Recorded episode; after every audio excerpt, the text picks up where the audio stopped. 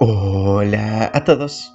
12 de septiembre y gracias a nuestro devocional Alimento para el Alma hoy podrán escuchar de vacaciones. Lectura sugerida es el Salmo 5. Su verso 3 nos dice, Oh Jehová, de mañana oirás mi voz, de mañana me presentaré delante de ti y esperaré. Los domingos por la mañana muchos creyentes asisten a la iglesia para adorar a Dios. Participan de los cantos, la oración, las ofrendas y de la comunión. En algunas iglesias, al terminar el culto, los feligreses abandonan rápidamente el lugar. Sin embargo, otros pasan algún tiempo con los creyentes teniendo comunión. La contraparte de esta práctica es cuando empieza el día lunes.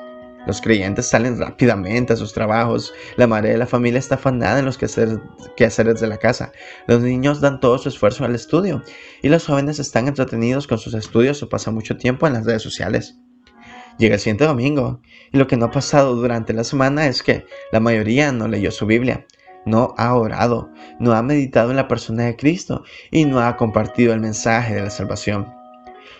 No es nuestra creencia ni nuestra convicción, pero la práctica de muchos creyentes en el mejor de los casos es el domingo para el Señor y los demás días están de vacaciones.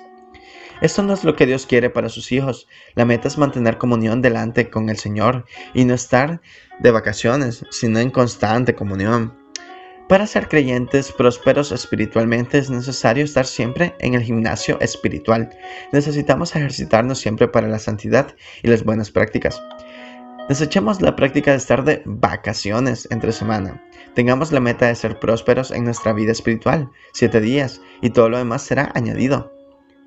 Devocional escrito por Javier Juan Tornero, en Perú. Mantengamos la llama de la comunión. No estemos de vacaciones.